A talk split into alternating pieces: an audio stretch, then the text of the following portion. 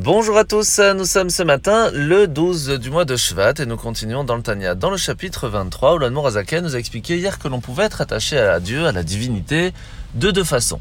Ou parce que nous avons une totale annulation envers Dieu, un peu le lien comme notre âme et notre corps, qui lorsque notre âme nous demande de bouger la main, il n'y a pas vraiment de réflexion, cela est fait automatiquement. Ou alors un peu comme une voiture où nous avons la possibilité de choisir si on va à droite ou à gauche et chaque fois c'est un effort, une réflexion. Ces deux-là sont importants, quelle que soit la façon d'agir, parce que c'est un petit peu comme l'esprit qui va refroidir nos ardeurs pour avoir cette réflexion, cette compréhension des choses, mais aussi le cœur qui va nous réveiller, nous donner cette joie. Les deux sont importants, on ne peut pas laisser l'un gagner et l'autre non.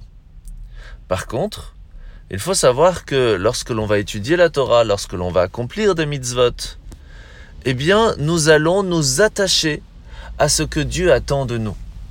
Y a-t-il une différence entre l'un et l'autre? Oui, bien sûr. Et on va commencer par expliquer la force de la Torah.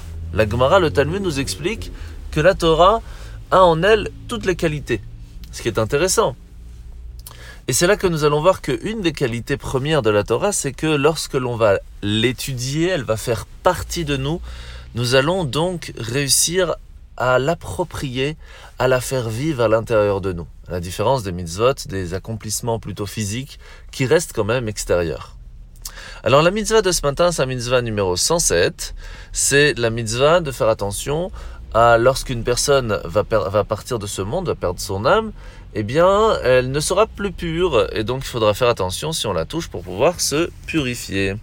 La paracha de la semaine, nous sommes parachat Béchalach, et nous voyons qu'après être sorti d'Égypte, à Kadosh Baruch Dieu savait très bien que le peuple juif n'allait pas se sentir libéré totalement tant que Pharaon sera présent, tant qu'il y avait encore un risque de pouvoir retourner en Égypte.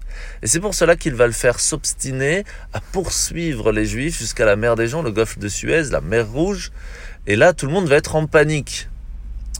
Il faut savoir qu'à ce moment-là, il est marqué que lorsque Pharaon va approcher, eh bien le peuple juif va implorer son secours.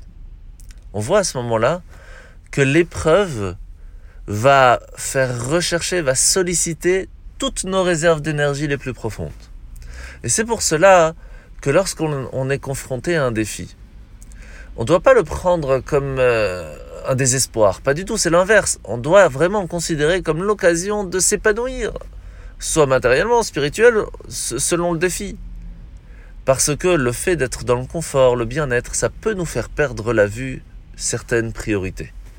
Et lorsque l'on se retrouve devant un défi, devant un choc, devant une difficulté, eh bien, ça va ébranler notre assurance et c'est là qu'on peut progresser. C'est là qu'on peut refaire notre relation avec Dieu et bien sûr triompher. D'où le fait de savoir que nous sommes devant nous aujourd'hui un défi et on doit avoir confiance en Dieu. Et Bezrat Hashem, Hashem arrivera très vite. On se tente de passer une bonne journée et à demain.